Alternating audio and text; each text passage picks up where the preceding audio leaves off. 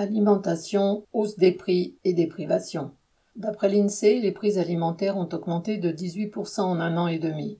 Comme les salaires et retraites ne suivent pas, loin de là, beaucoup de travailleurs ont dû se priver, acheter de moins grandes quantités, des produits moins chers, limiter l'achat de certains produits, comme la viande. D'après un sondage IFOP, 28% des personnes affirment sauter régulièrement un repas. Signe qui ne trompe pas, en 10 ans, le nombre de personnes accueillies par les banques alimentaires a été multiplié par 3, atteignant 2,4 millions de bénéficiaires fin 2022.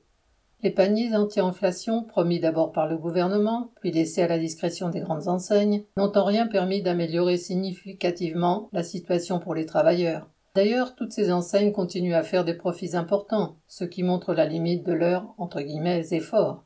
Le gouvernement promet depuis des mois des chèques anti-inflation, des chèques alimentaires, sans que l'on voit venir grand-chose.